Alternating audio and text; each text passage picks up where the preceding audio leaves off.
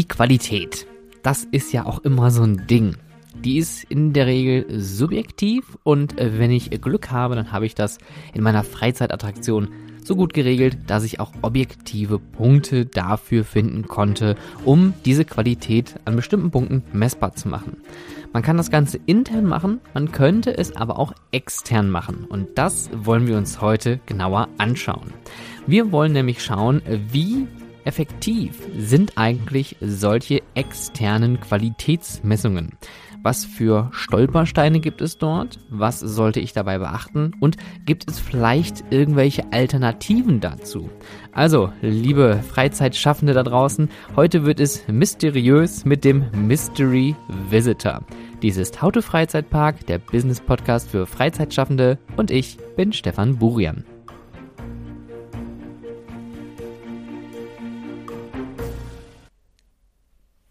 Also mysteriös, ähm, lasse ich jetzt mal dahingestellt.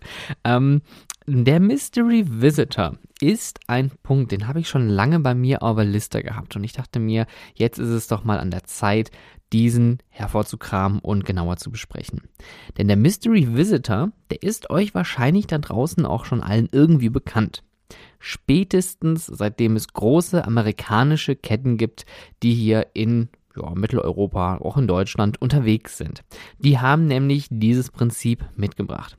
Dieser Mystery Shopper, so wird er zum Beispiel bei großen Fastfood-Ketten auch genannt, ist ein bewährtes Tool zur Messung von, tja, da ist die Frage, von was? Was misst dieser Mystery Shopper eigentlich? Und ich habe das jetzt heute mal unter dem Punkt der Qualitätssicherung mit aufgenommen, denn im Endeffekt ist es eine Kompetenz dieses Mystery Visitors. Eigentlich, wenn wir uns das mal genauer anschauen, ist der Mystery Visitor oder Mystery Shopper oder Mystery Customer, wie er auch immer genannt wird, hauptsächlich auch dafür zuständig, nicht nur die Qualität zu überprüfen, sondern um die Consistency zu überprüfen, die Konsistenz. Wird mein Brand, meine Marke an allen Standorten gleich hochwertig vertreten? Sprich, ich habe einen McDonald's, der hat vielleicht ein gelbes Logo und der nächste McDonald's hat plötzlich ein grünes Logo. Und alle fragen sich, ist das denn noch McDonald's oder ist das jetzt schon was anderes? Und äh, das ist ja total ungewohnt und äh, das gefällt mir eigentlich gar nicht. Ja, das ist so im Endeffekt das, was der Mystery Visitor gerade in Großkonzernen ähm, ja so als Auftrag hat, sich anzuschauen, wie sehr wird nach den Konzernvorschriften äh, gearbeitet, wie sehr werden diese eingehalten und gibt es auch konzernweite Strukturen und Prozesse, die dort dort ähm, ja, benutzt und ähm, benutzt werden. Ja, Punkt. So viel dazu. Der Mystery Visitor, wenn wir jetzt schon mal bei dem Punkt sind, ähm, vielleicht einfach mal zur Erklärung, der wird oft extern beauftragt. Gerade von Konzernleitungen, die wenden sich an Dritte oder vielleicht haben die auch eine eigene Abteilung, wobei das mit den eigenen Abteilungen immer ein bisschen schwierig ist, weil da kann man natürlich mutmaßen, dass da vielleicht die Bewertung nicht so ganz subjektiv sind, weil die sollen ja auch schon ein bisschen den Besuch widerspiegeln und wenn man aus der Firma kommt und so einen Mystery Shopper macht, kann man sein, dass man vielleicht ein bisschen voreingenommen ist. Dieser Mystery Shopper, Mystery Visitor ist inkognito, der ist anonym. Das heißt also, wenn die zu euch kommen und ähm, jetzt vom Fastfood-Laden mal weggegangen in eure Freizeitattraktionen kommen, dann werdet ihr diese nicht erkennen. Ne? Das ist ja der ganze Witz bei der Sache. Ähm, man soll nämlich äh, eine Momentaufnahme bekommen von dem Erlebnis und äh, diesen, diese Momentaufnahme dann genauer bewerten. Früher wurde das Ganze mal mit Papier und Stift gemacht, deswegen sind die Leute auch sehr schnell aufgeflogen. Ähm, heute passiert das per App. Ähm, da gibt es dann so eine Art Quiz, einen Fragebogen, der wird dann ausgefüllt und dann läuft man verschiedene Punkte ab, bewertet diese mit Ja oder Nein, mit einem Punktesystem, ähm, oder auch mit äh, Textpassagen, um weitere Kommentare da hinzuzufügen. Dieser externe Qualitätsaudit, ähm, der den Konzernrichtlinien versucht gerecht zu werden, ähm, ja, ich habe das gerade schon gesagt, ist ein bisschen kritisiert worden und wird auch kritisch beäugt von vielen ähm, Betreiberinnen. Aus gutem Grund, aber dazu kommen wir später nochmal ähm, drauf zurück. Ich wollte nochmal ganz kurz zu dem Punkt kommen, äh, der Anonymität. liebe Betreiberinnen da draußen, wenn ihr solche Mystery Shopper da draußen habt, dann äh, vielleicht macht ihr das auch, weil ich kenne das nämlich noch, ähm, ich habe das meinen Mitarbeiterinnen früher auch so beigebracht. Wenn ihr eine Besuchergruppe habt vor euch, die auffällig wirre Fragen stellt, dann solltet ihr da wirklich hellhörig werden und vor allem aufpassen, dass man sich da nicht plötzlich in so eine Falle begibt und Minuspunkte sammelt. Denn natürlich stellen die oft Fragen, die nicht so ja, häufig gestellt werden. Gerade so, wenn ihr viele Upsales und Zusatzverkäufe bei euch in den Attraktionen anbietet. Ihr wisst es selber, oft werden diese nicht proaktiv von den Besucherinnen angesprochen.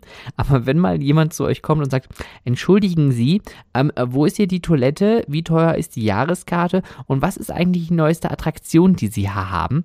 Dann sollte man sich fragen, okay, ist der jetzt einfach nur neugierig, der mir gegenübersteht oder die mir gegenübersteht? Oder ist es vielleicht ein Mystery Shopper an der Stelle? Ja, also Mystery Shopper, spaßige Sache. Warum braucht man das eigentlich? Tja, das ist eine sehr gute Frage. Warum braucht man die eigentlich? Also ich habe es ja schon erwähnt, ähm, es ist erstmal ein Tool, ein Werkzeug der Qualitätssicherung. Anhand dieser Fragen, die in diesen Fragebögen und Quizbögen vorhanden sind, werden verschiedene Punkte abgelaufen. Sind die Toiletten sauber? Sind die Eingangsbereiche sauber? Sind die Ausstellungsbereiche gut begehbar? Ähm, ist irgendetwas defekt? Gibt es Schilder? Gibt es Werbung für andere Produkte oder Upsales, also Zusatzverkäufe? Läuft Musik? Sind Mitarbeiter vorhanden? Wie sehen die Mitarbeiter aus? Was haben die Mitarbeiter an? Haben die ein Namensschild? Ähm, stellen die Mitarbeiter richtige Fragen? Stellen die Mitarbeiterinnen Fragen, die überall gestellt werden sollen? Ne, da ist der klassische Fast-Food-Laden ähm, natürlich mit seiner üblichen Frage als Menü oder Einzelprodukt. Ne? Das, die Frage habt ihr bestimmt alle schon mal kennengelernt.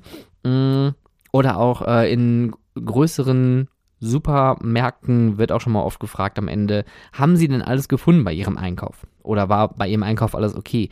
Das sind solche Mystery Visitor Punkte oder Mystery Shopper Punkte, die an der Stelle von den Mitarbeiterinnen umgesetzt werden. Diese Fragen sind natürlich, und da kommen wir zum Thema sauber, natürlich sehr, sehr subjektiv. Denn ein Papierfetzen auf dem Boden kann schon für jemanden bedeuten, dass es dreckig ist.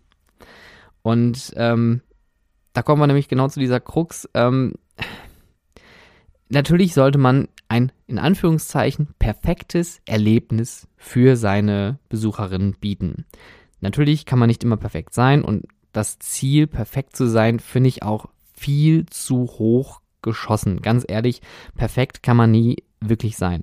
Man kann aber sauber sein. So, ne? Also eine Sauberkeit ist messbar, Perfektion nicht.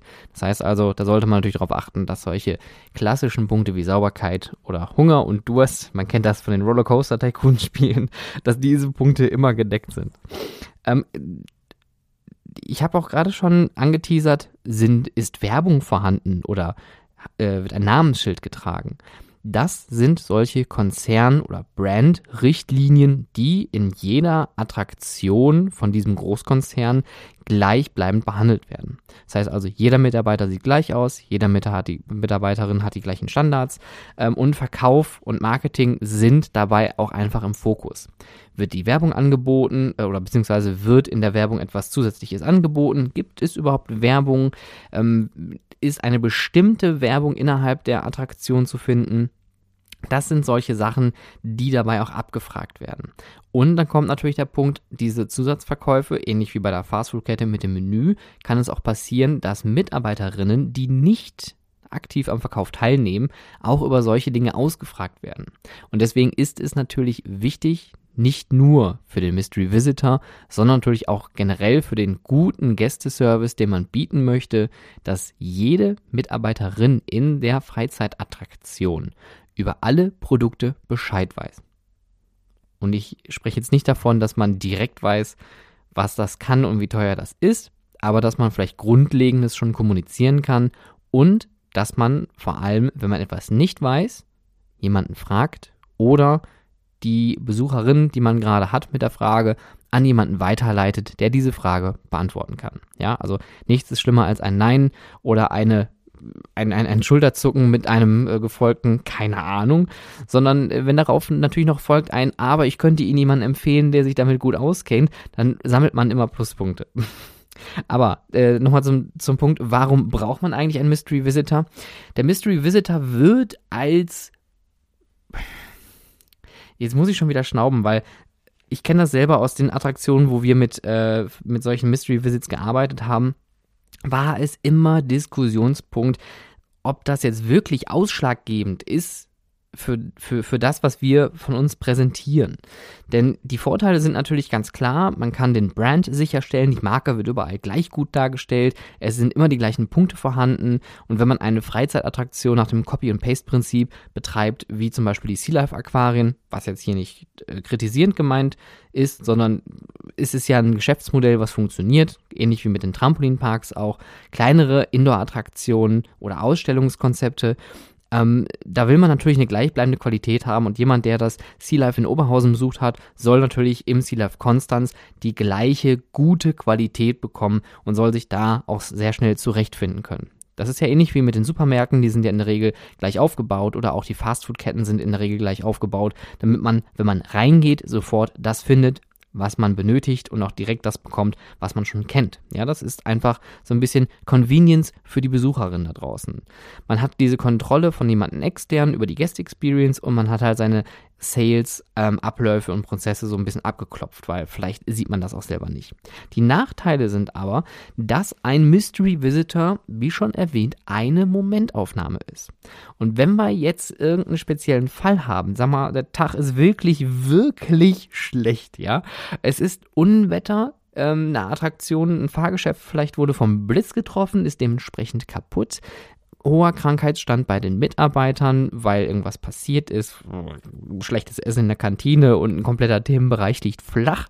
Ähm, die Lieferungen sind nicht gekommen, weil der ähm, Zufahrtsweg gesperrt gewesen ist. Und dann habt ihr plötzlich einen Mystery Visitor und äh, glaubt mir, genau dann kommen die nämlich auch und besuchen euch. Ähm, dann steht ihr natürlich blöd da. Und dann geht dieser Bericht der geht dann an die Konzernzentrale. Und die denken sich, was ist da los? Haben die sich nicht unter Kontrolle?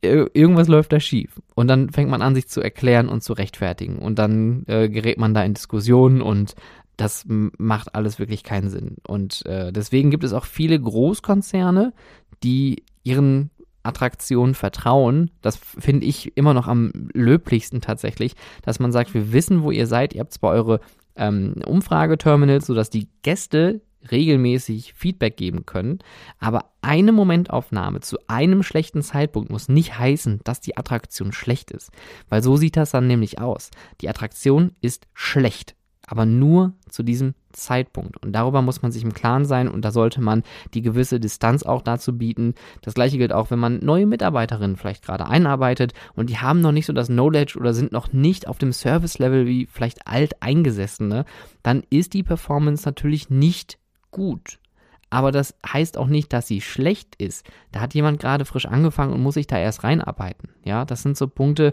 ähm, da kann man auch unnötig Druck aufbauen. Und da sind wir beim nächsten Punkt häufig werden Mitarbeiter, mit denen man in Kontakt getreten ist, ähm, die werden dann per Namen auch erwähnt und die bekommen dann auch nochmal einen zusätzlichen Kommentar, wie die sich verhalten haben, was sie erzählt haben, etc. pp. Und das kann auch einschüchternd wirken. Und vor allem, wenn man seine Mystery Visitor Reports komplett offenlegt, sodass sie jeder der im Betrieb arbeitet, auch einsehen kann. Und dann kann es natürlich schon mal sein, dass man sagt, ey, der Meier Müller hier, der hat an der Kasse, der hat nur 10 Punkte geholt von 100 möglichen. Was ein Idiot. Und andersrum kann es aber auch so sein, dass, ey, hast du Schmidti da vorne schon wieder gesehen? Der hat schon wieder 100 Punkte gemacht, der Streber. Ne, also das, das, sowas kann passieren und da muss man wirklich aufpassen. Deswegen, wenn ihr auch einen Betriebsrat in eurer Attraktion oder in eurem Konzern haben solltet, kann es passieren, dass genau aus diesem Grund die Namen geschwärzt werden. Und ähm, das passiert natürlich einmal aus Gründen der Sicherheit an der Stelle, weil damit solche Zankereien nicht passieren und natürlich auf der anderen Seite aber auch ein bisschen, dass man das Team komplett gleich behandelt. Ja, also man hat weder Uhrzeit noch äh, Tag vom Besuch, man hat dann keine Namen und man sieht im Endeffekt nur das Endergebnis. Ist natürlich super auf der einen Seite, aber auf der anderen Seite kann man dann keine Forschung betreiben, was an dem Tag tatsächlich schiefgelaufen ist und ob man da etwas verbessern kann. Genauso wie äh, gezieltes Lob oder gezielte Kritik weil das soll ja auch Schutz, äh, schützen vor Abmahnungen. Also es soll auch Betriebe geben, die mahnen ab für ein schlechtes Mystery Visitor Ergebnis. Aber man möchte ja aber auch trotzdem, wenn jemand 100 Punkte erreicht, ähm, dass man da irgendwie lobt. Und da kenne ich auch Betriebe, die dann zum Beispiel bei namentlichen Erwähnungen mit voller Punktzahl irgendwie eine Flasche Sekt oder einen Strauß Blumen mal irgendwie äußern. Ja, also sowas geht auch. Ähm, das zum Thema Mystery Visits, was er kann, was hat er für Vorteile? Was hat er für Nachteile? Und jetzt gehen wir von diesem Thema weg. ich habe das Thema gezielt so ein bisschen in die Leere laufen lassen, weil ich finde, ich persönlich, ein Mystery Visitor ist ein gutes Werkzeug, um zu sehen, wenn ich ein Brand repräsentiere, eine Marke habe mit Strukturen und Prozesse, dass die alle eingehalten werden. Und das ist absolut gut, das ist auch absolut richtig. Deswegen finde ich an der Stelle Mystery Visits total in Ordnung. Wozu ein Mystery Visitor nicht dienen sollte, ist als Feedback für die Guest Experience. Denn die Guest Experience Natürlich kann man die in verschiedenen Kategorien unterteilen und man kann auch bestimmte Punkte messen, aber um eine Guest Experience wirklich zu kriegen, braucht man einmal in erster Linie die Individuen, das heißt also, ich brauche mehrere verschiedene Besuchergruppen und ich brauche auch die Masse, das heißt, ich brauche viele, viele, viele verschiedene Besuchergruppen, die uns besuchen und uns bewerten. Und deswegen bin ich persönlich ein Fan von KPI-Terminals. Also KPIs im Sinne von Key Performance Indikatoren, Sauberkeit, Freundlichkeit, ähm, Intensität der Fahrgeschäfte, ähm, hat Ihnen das Essen geschmeckt? Ja, nein, haben Sie alles gefunden im Shop und so weiter und so fort. Es gibt ja häufig diese großen Computer, wo man dann äh, anhand einer, einer Umfrage seine Bewertung dann durchführen kann und die sind wirklich super, die Dinger. Aber auch die sollte man nicht für bare Münze nehmen, weil da gibt es natürlich auch ähm, ja, Leute, die da Schabernack treiben und vielleicht auch mal aus Jux und Dollerei irgendwelche Umfragen ausfüllen. Aber ich würde meinen Fokus eher darauf legen, die äh, KPI-Terminals, die Umfrageterminals als Bewertungsgrundlage zu nehmen und das sind jetzt so die Alternativen zum Mystery Visit, also neben dem Umfrageterminal, auch die eigenen Ansprüche einfach mal kennen und niederschreiben. Wenn ich eigene Qualitätsansprüche habe, müssen die irgendwo ja festgehalten werden. Und äh, Disney hat da zum Beispiel auch verschiedenste Regularien oder beziehungsweise auch Visionen, an denen angestrebt wird. Und ich kann euch dann draußen nur empfehlen, wenn ihr erstmal überlegt, okay, Qualitätssicherung, was kann ich überhaupt tun und in welche Richtung soll das gehen, dann werdet euch erstmal über eure Mission und Vision klar, wo wollt ihr mit eurer Freizeitattraktion hin und was sind für euch die KPIs, die Grundlagen für den, wo ihr sagt, ähm, das ist Qualität, das ist eure Qualität. Neben den üblichen Dingen wie Sauberkeit, Hunger, Durst, ja, ähm, das sind Dinge, die sollten immer stimmen. Und wenn sie mal nicht stimmen, dann gibt es dafür auch gute Gründe, keine Frage. Aber es gibt gewisse Dinge wie Hunger, Durst, äh, Sauberkeit, Toiletten. Ne, das ist auch ein wichtiger Punkt. Da kommen wir auch später nochmal äh, intensiver zu sprechen. Ähm, das sind Punkte, die gehören als Fundament für eine gute Guest Experience einfach dazu. Wenn jemand zu euch kommt und ihr habt keine Gastro oder zumindest noch nicht mal irgendwie die Möglichkeit ähm, oder ihr bietet noch nicht mal die Möglichkeit, irgendwie Dinge aus dem Automaten zu ziehen oder ihr habt vielleicht nur einen Kaffee.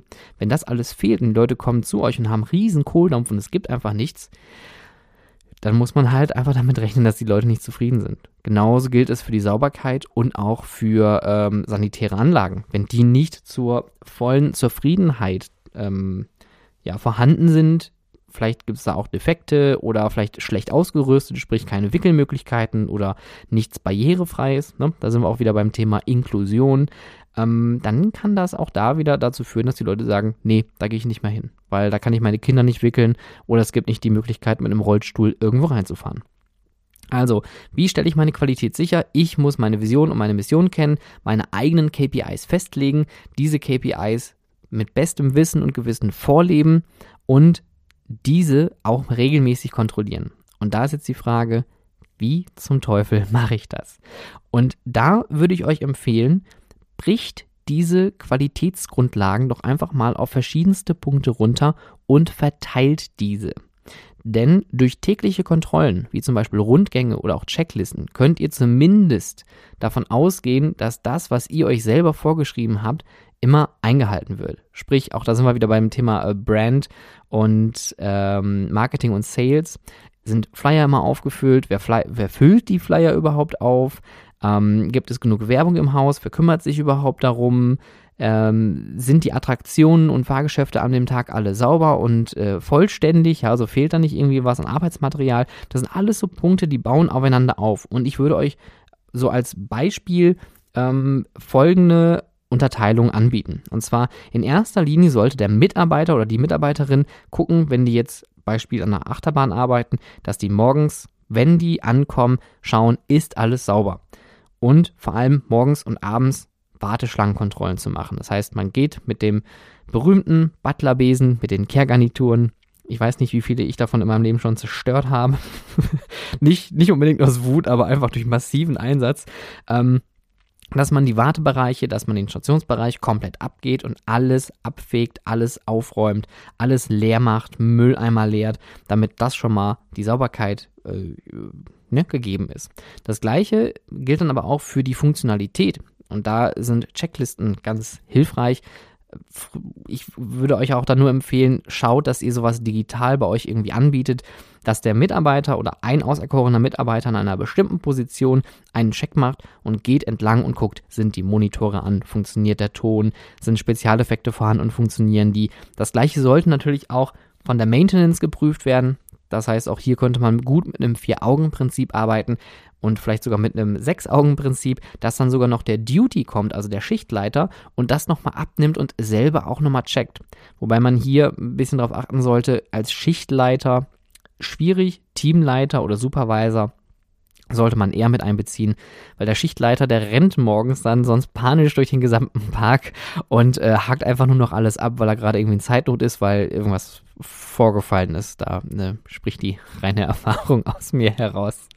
Und ähm, der Supervisor sollte natürlich auch regelmäßige Kontrollen machen, regelmäßige Rundgänge. Das gleiche gilt auch für die Operations Manager. Auch die sollten regelmäßige Kontrollen und äh, Durchgänge machen und Rundgänge machen, um zu checken, ob alles vorhanden ist, ob alles funktioniert und ob die Guest Experience, die angeboten wird, auch wirklich so umgesetzt wird. Und was natürlich auch wichtig ist, die Guest Experience muss trainiert werden. Und da sind wir jetzt beim Punkt Qualitätssicherung ist auch Mitarbeitertraining. Und das darf man nicht unterschätzen. Und viele Parks und viele Betreiber auch und Betreiberinnen, die scheitern oft daran, dass die ihre Mitarbeiter nicht genügend schulen, weil die sagen, ja, das passiert schon alles on the job, das kann man ja auch machen. Und das ist auch vollkommen in Ordnung, weil nicht jeder ist dafür geboren, ein Entertainer zu sein und die Leute zu bespaßen, dass die Leute rausgehen und sagen, boah, das war der beste Besuch meines Lebens. Nein, die Leute müssen das lernen. Es muss natürlich auch jemand vorleben, ganz klar, weil sonst äh, passiert das nicht. Aber es muss auch regelmäßig geschult werden, es muss trainiert werden. Nicht nur diese Erstunterweisung, die man vielleicht am Anfang einer Saison macht oder vielleicht gerade, wenn man ähm, neue Leute eingestellt hat, sondern regelmäßiges, gezieltes Training. Schauen, wo seine Problemstellen sind, wo Potenzial vorhanden ist und diese beiden Stellschrauben so lange bewegen, bis das sich eingependelt hat und man sagen kann, ja, jetzt haben wir ein qualitativ hochwertiges Produkt. Wir haben unsere Qualität dadurch gemanagt und auch gesichert, dass wir unsere Mitarbeiter mit an Bord geholt haben und auch unsere Mitarbeiterinnen, die wissen, was wir wollen, was die überhaupt machen können, um eine gute Qualität abliefern zu können. Und vor allen Dingen haben wir unsere ja nicht unbedingt externe Instanzen, aber unsere Instanzen im, äh, bei den Mitarbeiterinnen, bei den Schichtleitern, den Supervisern und auch den Operations Managern oder Abteilungsleitern, dass das regelmäßig kontrolliert wird. Und wenn ihr da draußen Hilfe braucht, ich habe diverse Trainings in petto und äh, wir können auch gerne für euch und eure Attraktion ein Training maßschneidern, damit ihr auch euer Qualitätslevel halten und vielleicht sogar auch noch ein bisschen steigern könnt. Denn wie gesagt, oftmals sind es die kleinen Stellschrauben, an die man drehen muss, damit man hier nochmal eine Schippe mehr an äh, Guest Experience leisten kann. Das war's für dieses Mal. Wie immer und gehabt gerne Kommentare, Anregungen und Themenwünsche an ähm, meine Instagram-Adresse äh, per DM an how. Gerne auch über Twitter at howtofreizeit und für alles weitere gerne Mail schreiben an contact at stefanburian.com. Vielen Dank fürs Zuhören und euch noch eine schöne Woche.